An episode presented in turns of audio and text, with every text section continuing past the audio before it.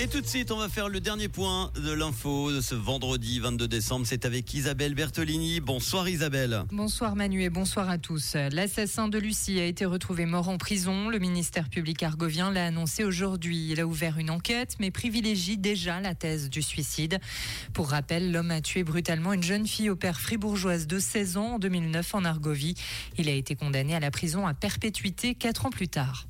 Elisabeth Baumschneider a pris les clés du département fédéral de l'intérieur des mains du président sortant Alain Berset. Alain Berset qui quittera donc le Conseil fédéral à la fin de l'année.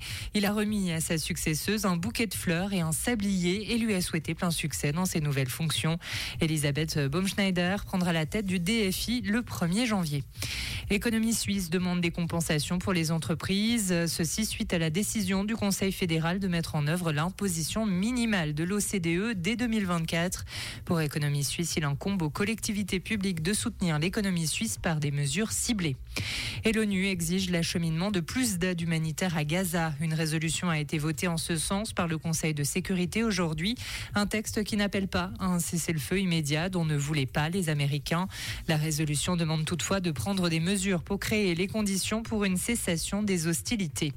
Le tremblement de terre en Chine a fait 148 morts. Le bilan, revu à la hausse, a été communiqué par les autorités aujourd'hui.